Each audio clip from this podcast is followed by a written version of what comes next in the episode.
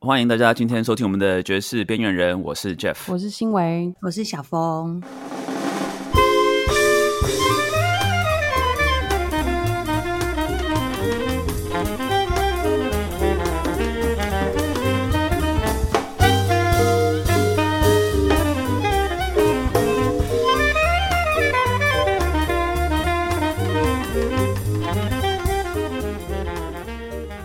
新伟这期这个这这次可以讲了吗？我们那个接受两两两厅院的委托讲吗？哦，对，上次都没有讲。好，对，那你来讲。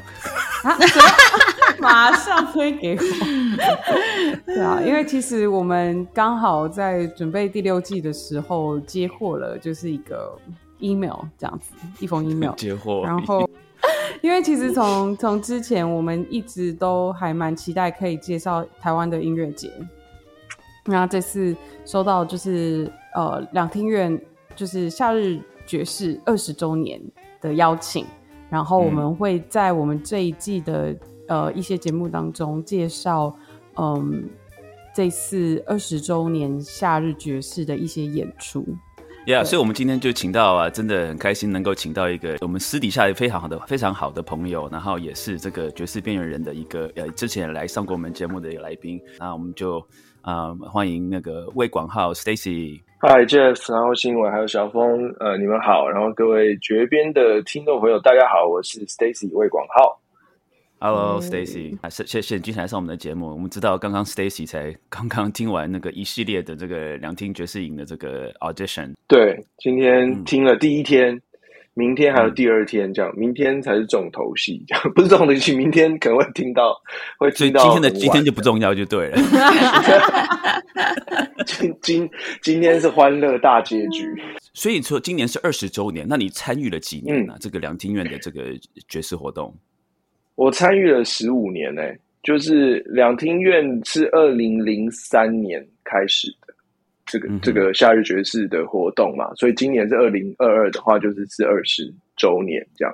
然后我是从二零零八年，对，二零零八年开始的。先是从那个嗯爵士音乐营开始，爵士音乐营开始，然后户外爵士派对，因为我是户外爵士派对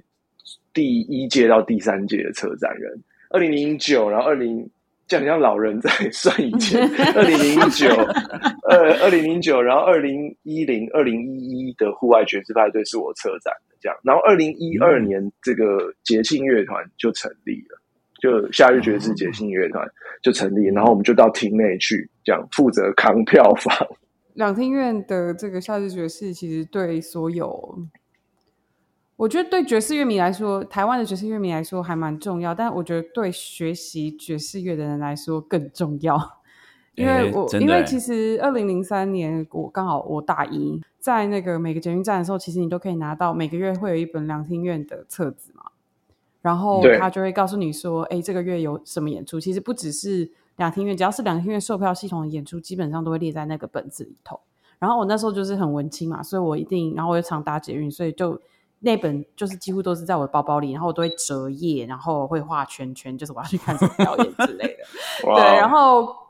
两厅院夏日爵士就是等于只要是暑假到了，封面就一定是这个系列的活动。对。然后我记得我自己最第一次去听是去听 John Scofield，然后。中间可能也都有听过不少次，然后当然就是二零零八年那时候我在大学嘛，所以就是我有看到两天月就是夏日的就是音乐影的的这个广告，但是因为反正就没招小提琴，所以我就一直就放在旁边这样子就没有参加。对，后来就是用贝斯参加嘛，对啊。但是我觉得对我来说，就是这个这一个系列的活动是。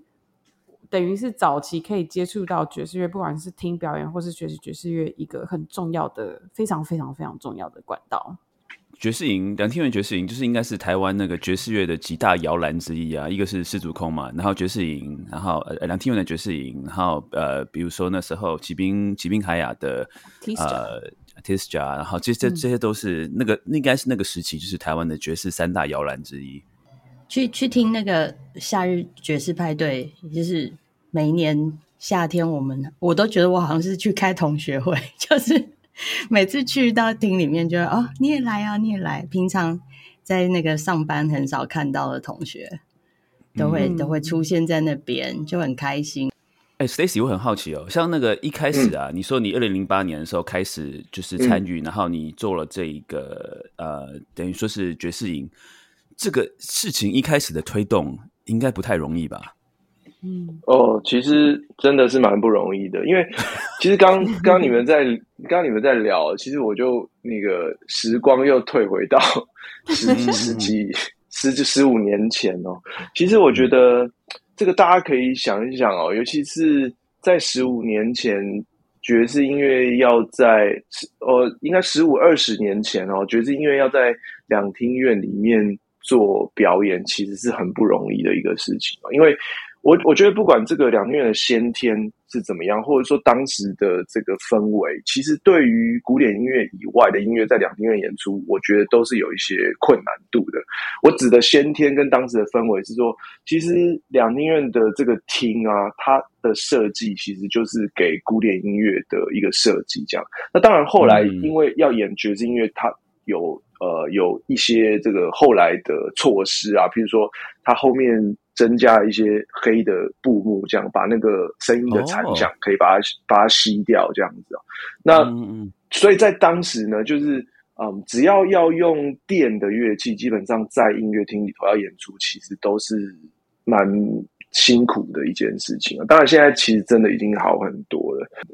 那当时为什么我会想要做这件事情？是因为其实我在出国以前，我就很想要。就是我，我就很希望学校或是任何的呃可以学习的管道里头，可以有学到爵士乐的这个选项。那我我很深切的知道，在当时如果想要在音乐系里头去推这样子的课程，其实是蛮困难的。因为，嗯，我想大第一个是大家没有这样的经验，第二个是也没有这样的师资啊。所谓师资，就是真的有。嗯，在系统里面学过爵士音乐的师资，其实在当时是非常非常缺乏的。呃，因为当时二零零八年，其实那个时候的夏日爵士派对其实已经开始了。那我就想说，如果可以在这个夏日爵士派对这个每年有三档或者四档的国外音乐家来台湾演出的这个氛围之下，如果可以在呃夏天里面有营队的话，那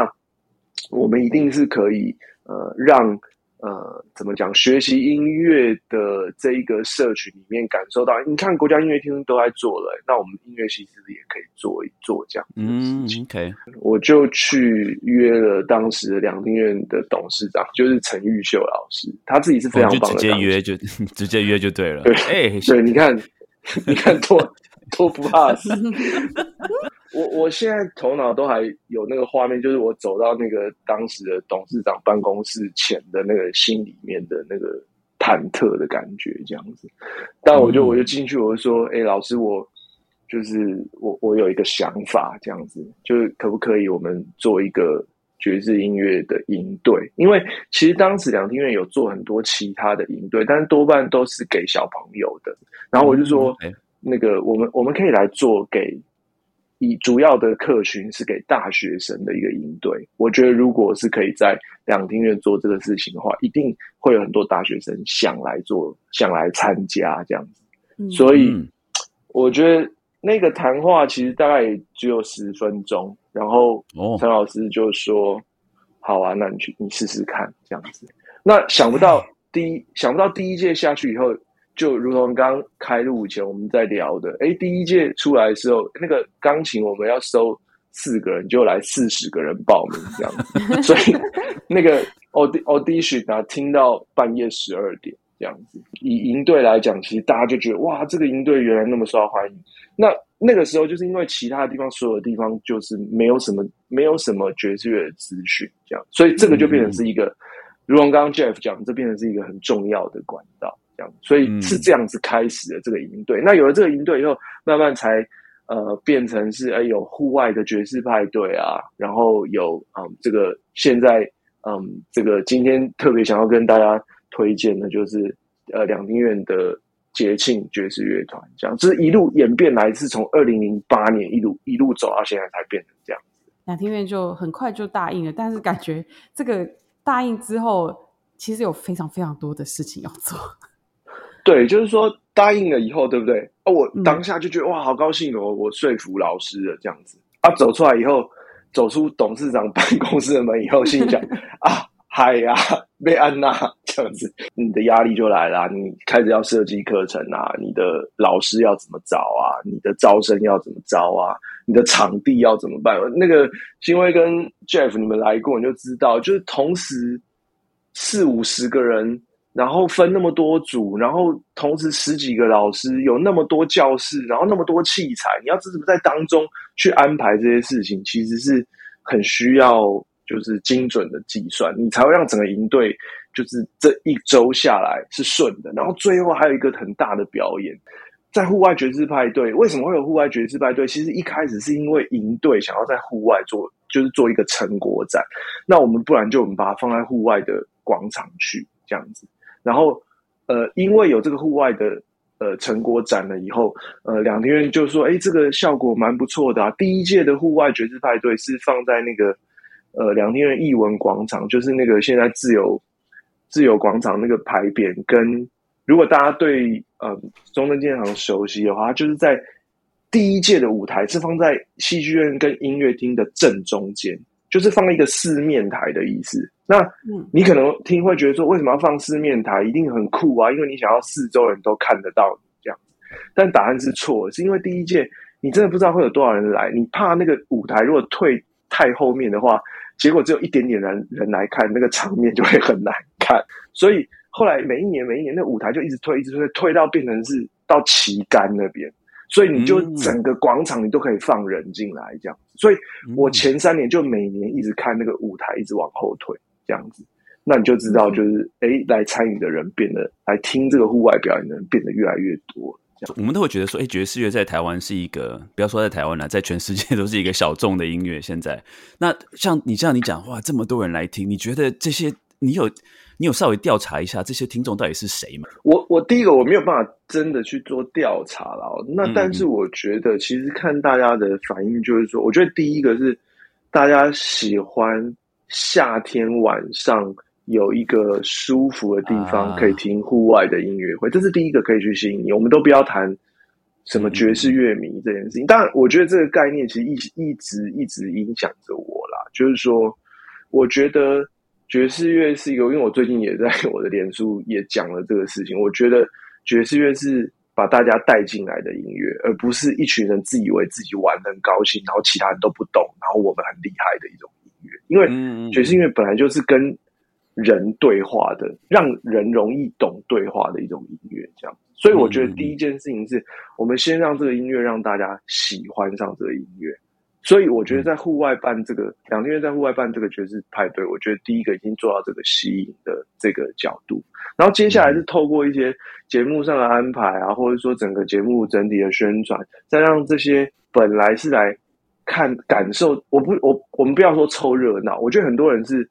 你你可以知道他来，他或许真的不懂爵士乐，可是他喜欢这个气氛，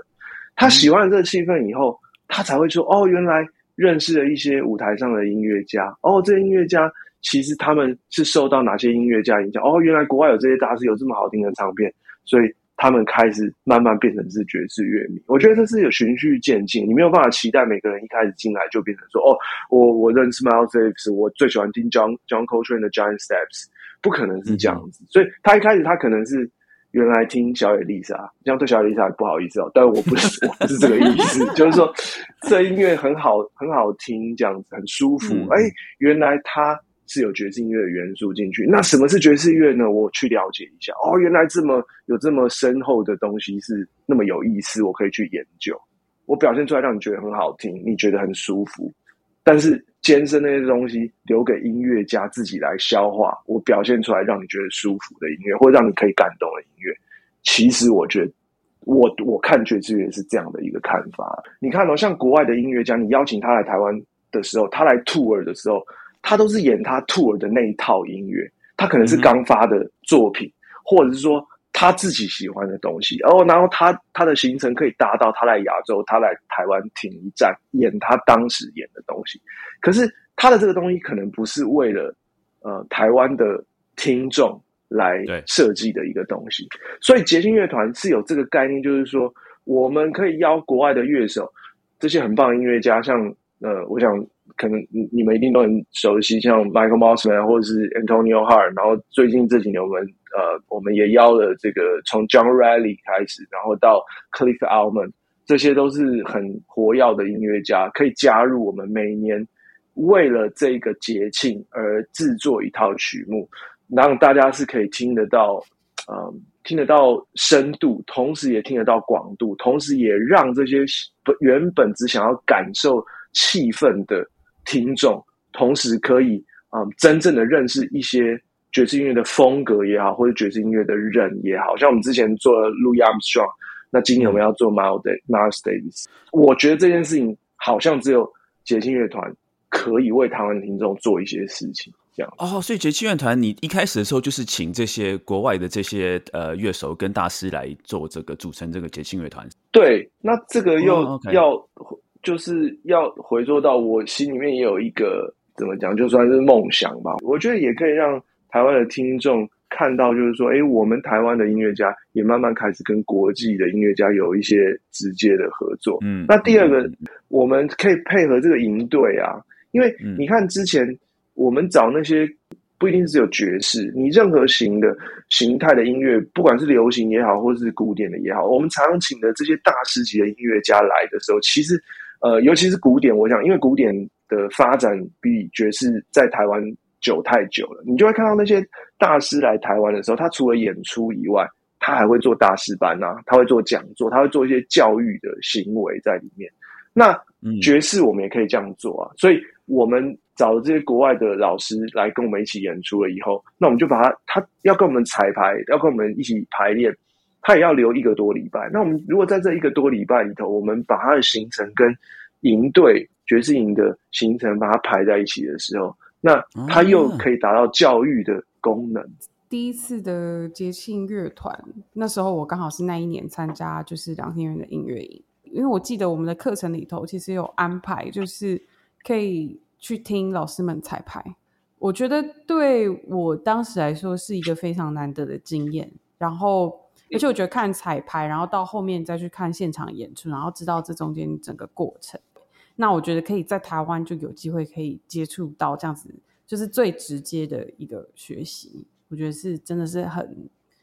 我觉得是很非常非常难得的。所以，这个夏日节庆乐团等于说，等于说每年你会找到的这个。这个参与的这些乐手都会不太一样，就对了。目呃，应该应该是这样讲，捷星乐团其实从二零一二年开始一直到现在，那每一年台湾的音乐家其实差不多就是这几位。为什么会是这几位音乐家？我觉得第一个是这些音乐家其实在台湾做爵士乐推广，其实都非常非常的活跃。第二个是他们对教育其实非常的热忱，这样。我们这个乐团需要一个所谓的音乐总监跟编曲家。那我想，Michael Mosman 他的这个嗯各方面，他觉得是最好的，可以带领我们做这样子的事情的一个一个最棒的一个一个 leader。然后再来因为那个 Antonio Hart 他也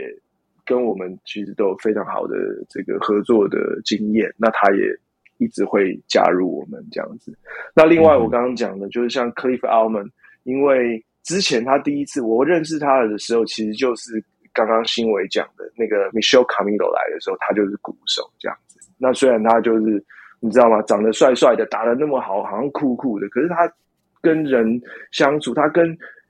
我其实我非常非常的印象很深刻。他跟 Michelle Camilo 来的那一次啊，就是我还记得很清楚是谁问他，是信介陈信介。把他拖着，一直问他问题，这样子。然后米歇尔卡米罗就是已经要走了，这样子，在外面等他。这样，那个经纪人回来把克利夫奥门把他叼，把他叼走，这样子，就说不能。那个米歇尔一直在等你，你在那边一直跟学生讲不停，这样子。所以我就觉得这个人就是完全是，如果我有机会可以邀请他来加入我们这个团队的话，我一定要邀他来。这样。那后来我跟他。跟他聊了以后，他自己也很常去日本演出嘛，因为他一直是当那个，你知道宇多田光有一个日本很有名的歌手，他就是一直在打他的演唱会这样子，所以他在日本，对对对，所以也是一个宅男，不是 他常在，他常他就是一直有一年不知道会有一段时间会带到日本，就把他跟他日本的行程就每年就把他排在一起。有有些年是会请到像这种很 legendary 的，就是传奇的对乐手。因为我记得我那一年就第一次是呃 Albert t u t t y Heath，然后就觉得哇，就是你知道，就是看到这样子一个就是超级厉害的乐手在你面前，然后演出，对对对然后听他说话。然后我记得后来我已经到纽约看到，就是大就请到就是 Jimmy Cobb 啊，就是对对对这些对对这些很棒很棒的传奇乐手。对对，嗯其实这是很夸张的事情啊，就是说，因为一开始嘛，我们总觉得说，如果有机会可以找到这种，你知道传奇的音乐家，其实第一个是我觉得他们很传奇以外，再来就是他们年纪其实也很大了。如果我们再没有机会可以跟他们做一些近距离的接触的话，我们很怕失去那种可以近距离跟这些大师相处的机会。其实 Tutti 我第一年找我一开始认识 Tutti 跟嗯跟找 Jimmy Heath 来台湾的时候，其实是二零一零年的台中爵士音乐节。那后来二零一二年的第一届的这个捷听乐团的时候，我就找了 Tutti Heath 来跟我们一起演出，这样。我还记得很清楚，Jimmy Cobb 来打第一个声音，他那个铜把打下去第一个声音的时候，我眼泪又流下来了，因为嗯那个声音就是在 CD 里面，在唱片里头听到的声音。跟这些大师们相处，你有办法想象我带我带 Tutti Heath 去吃那个复兴北路的青州小菜吗？就是结果怎么样你知道那种结果 结果就是他吃的很爽啊，然后哦，真的哦，你对对对，就是那种画面其实很难想象啊。就是然后一个 Miles Davis 的鼓手，然后我带他去逛一零一，然后坐观景台上去这样，然后带他去吃刷刷锅，然后他很高兴的把汤全部都喝光，舍不得舍不得走这样子。对味精很多，等一下会口渴。对对之类的，就是真的真的很就是真的很有意思。比如说我我去接我去接那个 Jimmy Cobb 的时候，我我自己开车去机场接他嘛，然后我接到他以后，他立刻打给他太太，就是报平安嘛，就说哦我到了这样子，嗯然后然后我就跟我就跟 Jimmy Cup 的太太。就是说哦，我是我是 Stacy 啊，我已经接到那个 Mr. Cobb，你不用担心，我会好好照顾他。这样，因为他那时候已经八十几岁了，这样。嗯嗯，所以然后他就 Jimmy Cup 的太太就嗯很很语重心长跟我讲说啊，Stacy 啊，不要让他吃太多甜的东西，这样子。嗯，后来后来他退房，就是那天演出完退房要走的时候，我就去帮他提那个提袋，他把饭店所有的巧克力都带走。老婆不在，偷吃。所以捷听乐团对我来讲真的是非常意义深刻的一个组合。哎，那要不要聊一下今年你们节庆乐团的活动是什么呢？今年的捷庆乐团的这个主题，我们就要做 Miles Davis 这样。金良麦也是一看知道是威那个威士忌公司 sponsor 的，这个这个名字是我取的，是取自 Bitches Brew 的。没错没错。他们问我要做什么企划嘛，我就说那今年我们不然我们来做 Miles Davis 啊。我就想到那个 bitchsbrew 这一张这个名字，因为这个如果他们可以用这个案子的时候，那就很自然可以联络到一些 酒商当赞助。对，那如果你要介绍 Miles Davis 不同时期的一些东西的时候，你可能用这个名字好像也比较能解释，这样就好像是 Miles Miles 在在酿造的这些音乐的感觉这样子。那因为第一个就是 Miles Davis，他是我想爵士乐的先驱啊，这个大家毋庸置疑。他做什么事情，其实整个爵士乐界全世界人都等着看他做什么事情。这个今年因为还是因为疫情的关系，所以我们今年国外的老师不会跟我们一起加入。那今年我们，但是我们今年还是会有八重奏这样子，嗯会有八个人，会有我们会有四支管乐嘛，就会有我有小恩，然后有呃陈玉，然后有 Nick。然后再加上四个节奏组，会有黄瑞峰老师，会有郑钧，哦，会有小鬼，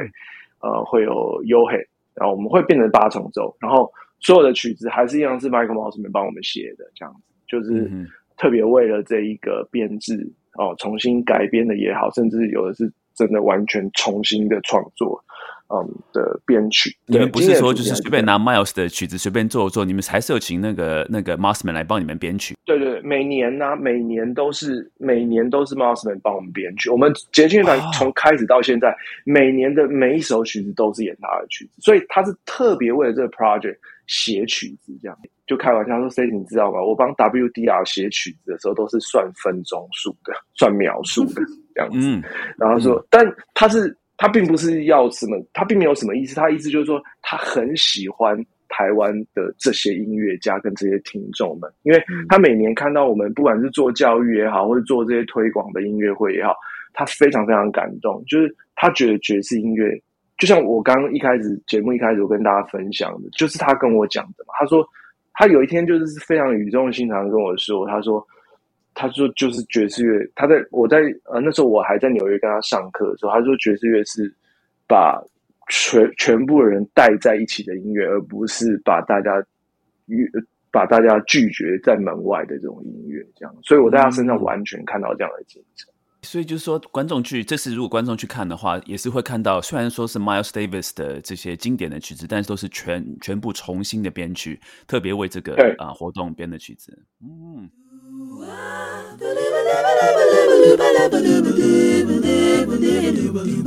Shabba the devil, devil, shabba leva, devil, leva, deva, do dilly, do di body, ah. Ding, ding, ding, ding, the devil, the devil, the devil, the devil, the devil, the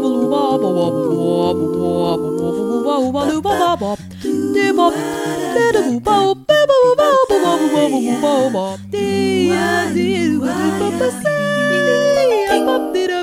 这次的就是 Miles Davis 的主题的音乐会里头，我们可能会听到什么东西？其实我们会，其实除了刚刚讲的，就是 Jimmy Cup 有打的，我想大家最熟悉的应该就是 Kind of Blue 嘛。那这张专辑里面的东西，那除了这以外，你也会听到那个《Birth of Cool》里面的音乐、嗯、这样子，然后你也会听到啊、一些 Miles Miles 比较晚期的，比如说像《Two Two》啊，这样子的，有点嗯 fusion，、有点 funk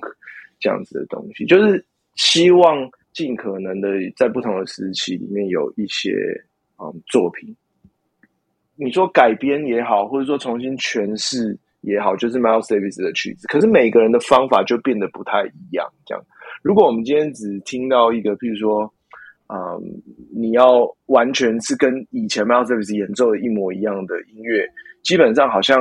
嗯，在不同的编制里头，其实是蛮难呈现出来，而且不同的乐手不一样，所以我觉得今年的我们的这场音乐会，大家可以期待一下，就是 Michael Bolton 的编曲有一些会有一点那个意料之外的巧思在里面。因为你们捷信乐团的系列演出，每次都刚好就是在音乐营办的同时，所以你在忙音乐营教学、行政各方面的事情之外，你还要同时准备一场演出、欸。对对对，而且这个演出是我不我不仅自己要准备，而且我还要吹，所以就是对我自己对，因为对我来讲，其实每一年压力最大，其实这个时候。所以我刚刚讲就是 schedule 的设定必须要非常非常的精准，你才知道谁什么时候要做什么事情，然后最后可以嗯做出什么样的呈现。那包含每，我觉得这个也是也值得很很值得跟大家聊的，就是在这个音乐营跟捷星乐团演奏的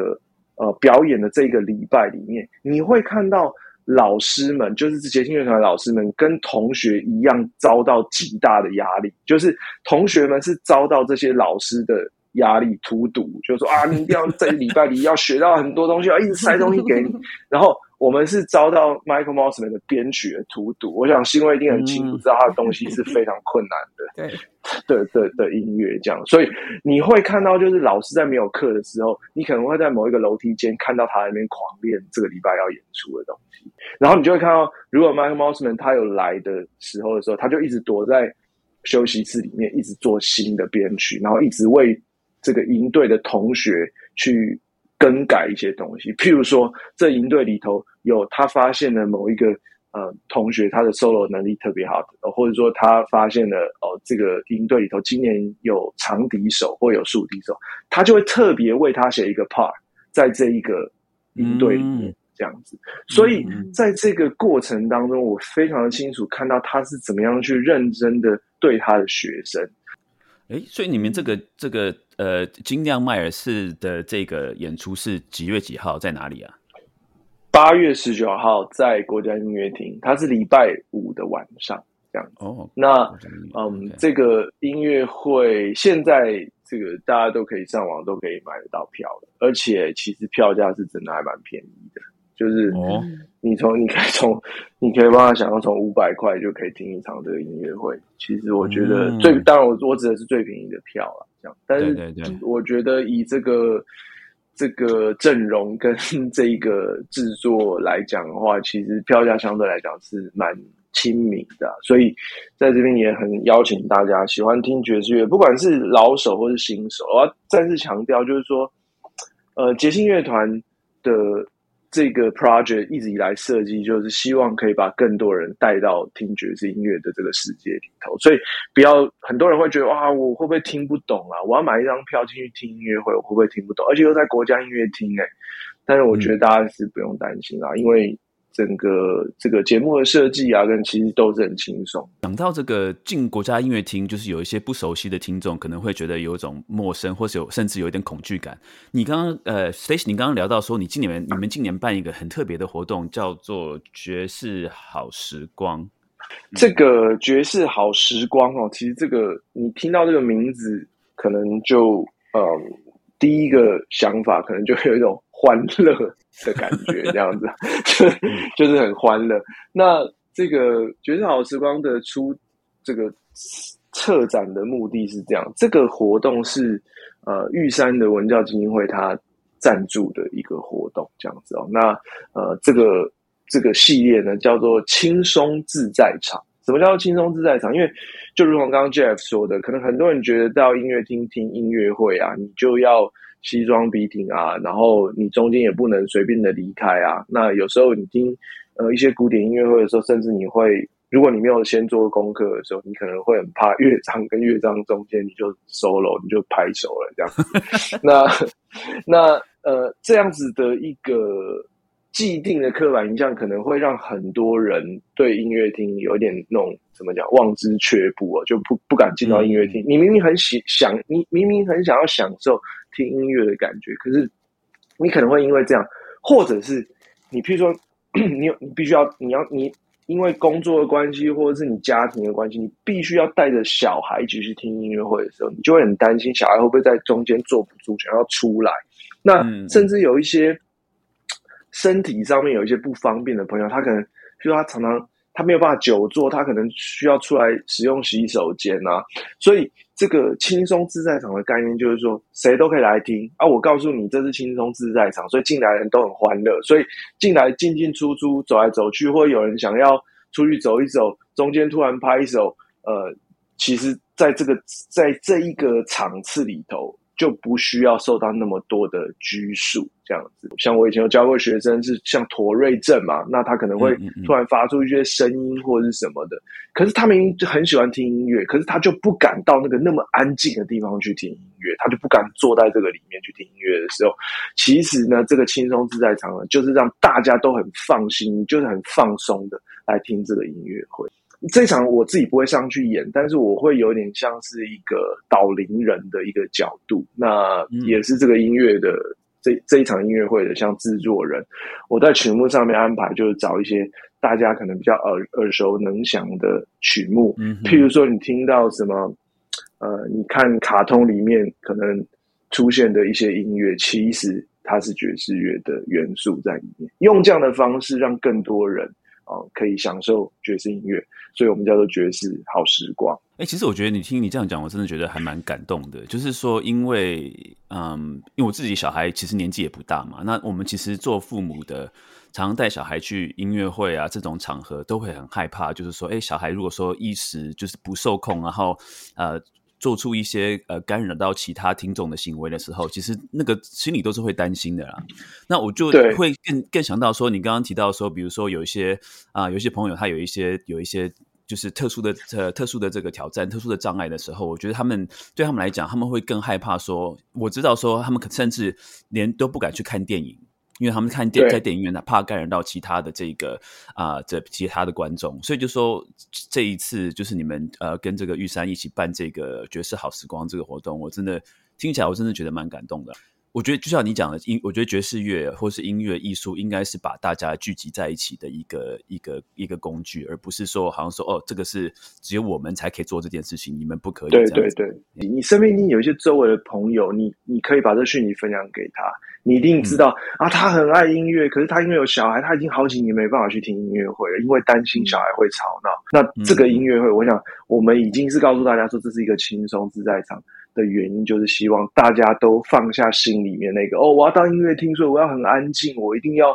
变成是一个非常有气质的人，这样。但你也当然你也不能在里面吃烤肉喝啤酒啊。换 这个话说 话说回来，我们会演两场，八月六号在国家演奏厅就是小厅了哦。那因为小厅的、就里面只能坐四百个人嘛，这样。那我们就是一天会演两场，一个下午场，一个晚上场，而且时间大概就是六十分钟。那这个时间也就是说大家可以怎么讲呢？就是比较没有负担的一个时间的长度。哎，新伟，你有参与这个演出是不是？对啊，其实这次很荣幸被邀请参与这演出，然后我已经看到就是曲目了，我觉得非常的期待。可以可以透露吗？还是不能透露？可以，可以啊，可以啊，就是有一些经典的牛奥良的曲子，就是对。就是早期的牛奥良爵士乐的曲子，像刚刚嗯。Steve 老师有提到的，就是 Entertainer 嘛，然后嗯。还有呃还有一些就是电影的主题曲，嗯，还有另外也有一首 Stevie Wonder 的歌，所以其实我非常期待。对，哇！所以各位绝边的听众，如果想要看那个我们那个 绝边新维的这个真面目的话，也可以赶快去买票，可以看到新维的演出。除了新维，除了你之外，这个乐团还还有还有其他的乐手是哪些人？有就嗯，因为刚刚我们提到纽奥良嘛，就是其实我嗯们有那个萨克斯风手应承，他就是一个他之前在纽奥良，所以就是我也很期待我可以听到怎么样的就是嗯声音这样子。然后、嗯呃，有鼓手信介，嗯，然后吉他手华静，嗯呃，嗯，钢琴是聪毅老师。哦天啊，我没有跟他合作过，所以我也非常非常兴奋这样子。嗯嗯，对，嗯嗯嗯跟天啊，我觉得我一定有上哦。还有歌手就是呃薛逸丹，我也很期待跟他合作哎，因为他他歌声真的超棒的。嗯嗯嗯嗯嗯，嗯，跟低音提琴手俊全胡俊，嗯哦，对，然后还有很特别的就是，其实呃，就是有一个就是是纽奥良传统的集乐器，就是洗衣板。然后呃，也就是洗衣板的是前燕。然后其实我去参加两千元音乐营的时候，我是弹贝斯嘛，然后我们这组的鼓手就是前燕，哈哈。哦，原来是。这样哦，我都对啊所以忘记了。对啊，所以很期待这个算是、哎所以等一下，你说这个这个这个前燕，他这一次演出，他就只有只有打这个洗衣板而已哦。对，还有一些小乐器啦，对啊，就是就是还有一些小 确保冷没。对，那天大家来听，那要来听的那个听众有没有？你家里如果衣服还没洗的话，你那天就一直对上 洗衣他板，对，他就在台上一直洗，这样应该会听完之后洗完。其实洗衣板真的蛮厉害的。如果听众没有听过，就是洗衣板就是变成一个乐器来演奏的话，洗衣板它能够发出的这个声响，跟它能够做出来的这个效果，真的真的蛮厉害的。所以我真的嗯，真的很很很鼓励大家去听这个看这个音乐会，真的很棒。而且是牛二良的音乐，也是他的怎么讲，他的能量啊什么的都是非常欢乐的。呃，想要了解爵士乐的朋友，更没有负担、更没有压力的一场音乐会啦。那譬如说，你今天带小朋友去听 Miles Davis，可能他有些地方他可能真的会听不懂，这样。可是你来听这个爵士好时光的时候，可能就会非常好。尤其是洗衣板的这部分，像某些地方就是，哎，小朋友可能会觉得很好奇。那尤其是妈妈，对你回去以后就真的可以买一个洗衣板给你的小孩，分担一些家事。如果说像我去看这场爵士好时光的时候，然后我的小朋友觉得说实在是太好玩了，想要站起来跳舞是 OK 的吗？我觉得在不不要影响别人状况之下，应该是不会被哦太制止、这样子。OK OK，因为毕竟还是有座位。OK OK，对对对，就是在你自己的座位上手舞足蹈，我觉得应该是 OK 的啦。就是说这场音乐会的设定是这样。嗯，你会担心票房这件事情吗，Stacy？我当然会担心，因为在我在设定，我们今天回到来讲这个策展人的这个角色，因为其实今今年也很有意思。今年的策展其实这两月系列活动策展，除了我我以外，其实呃，你也会看到，其实小恩也是策展人之一，他有其他的活动，然后 Vincent 也是，然后呃，明艳也是这样子。所以嗯站在策展的角度的时候，其实我的思考是这样，尤其是你需要有嗯这个票房的压力的时候，你要怎么样让喜欢本来就在听这音乐的人，他也觉得这个这个这个表演是值得来听的。你让这个嗯对这个音乐不是那么熟悉，可是他想要感受这个氛围的人，他也愿意进来这个买一张票进来这个这个厅里面。所以其实这个就是对策展来讲是一个你需要综合，不管是场馆或者活动的大小。因为说嗯你策展一个两千个人，你你知道吗？音乐厅是两千个位置，两千个位置的测的两千个位置的音乐会跟二十个位置的音乐会其实是完全不一样的思维的模式，这样子。所以嗯当然你场子越大，你需要考虑到的东西就越多，这样。但我尽站在策展的角度，就尽可能满足嗯这个这个场地跟这个活动跟听众们的需要，这样子。那其实很感谢的是，这几年来，其实捷星乐团的票房都还算是不错，就是，大家都还真的还蛮捧场的这样。那如果这个听到这节目，你原来就有支持捷星乐团，但我也非常希望大家是可以继续支持这些嗯，怎么讲嗯，在台湾这个土地上一直努力的这些音乐家们，其实这些音乐家们是需要被鼓励的，我必须要这样讲，这样子。嗯所以嗯虽然我们都很开心的在玩音乐，但是回归到现实的时候，真的是需要大家嗯多一些实质上的鼓励。那更多的推广，更多人来听这样音乐，这些音乐家们当然他就会有更多的舞台，他就会做出更好的作品。那你觉得我觉得这次你会不会担心疫情会影响到这次的票房？我觉得一定会，一定会。所以其实今年也有线上的票可以买。哦，就是说你你不想要到现场的话，其实到线上，因为呢，去年其实我们试了一次线上的音乐会，就是去年的，我记得是八月底吧，就是因为去年的暑假、台湾疫情就严重的时候，那时候两厅院就有闭馆，就是为了清消，这样就闭馆。那后来重新在呃开馆的时候，我们捷星乐团有被委托演了一场音乐会。那这个去年的音乐会是在嗯，我记得现场开放五百张票，然后全部都做梅花座。大家还记得那时候在做梅花座的时候样子，就是你前后左右都不能有人这样子。嗯所以只现场只卖五百张票，然后同时开放线上。那今年呢，这个如果没记错的话，线上也是会有继续这样子的一个一个选项，这样子。那当然，哦我觉得线上跟现场是完全不一样的感觉对啊，这样子。你到现场就会觉得，我都这样形容啊，就是说以音乐厅来讲的话，你会觉得那个现场的空气都被音符推着走的感觉。哎、其实哦，因为从我们刚刚讲说，因为今今年刚好是二十周年，然后最早的时候，其实呃，两厅院的夏日爵士顶多就是，我记得如果没有记错的话，一开始可能就是请国外的大师来演出，然后大概三四场，所以就是每个就是可能七月还是八月的周末连续四个周末，然后大概就是这样子，然后一直扩张到今天，就是 有户外的爵士嗯音乐派对，然后甚至有四组的策展人，所以我还蛮就是对啊，我想听听 Stacy 老师，就是你觉得这样子嗯一路走来的你的感想。嗯嗯嗯，我觉得其实这是蛮难得的啦，就是嗯，以现在的台湾的音乐节来讲，其实你很少看到是用音乐家当策展人的这样的规模的一个大型的音乐活动。我觉得其实这是蛮可贵的，就是说。嗯，你可能看到很多台湾活动，它变成是像是嗯政府在推广的时候，它变成是一个标案，然后你会看到嗯大家是用呃某一个公司啊，或者某一个来拿这个案子啊，然后来做规划。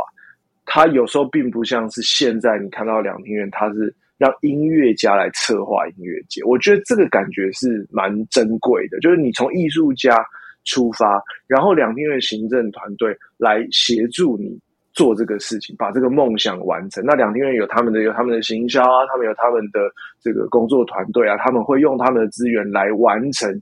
呃当策展人的音乐家的理想。这样子，所以我觉得这是一个蛮难得的合作。所以我相信大家来，你如果真的去观察这个呃音乐节的话，你会发现这是充满着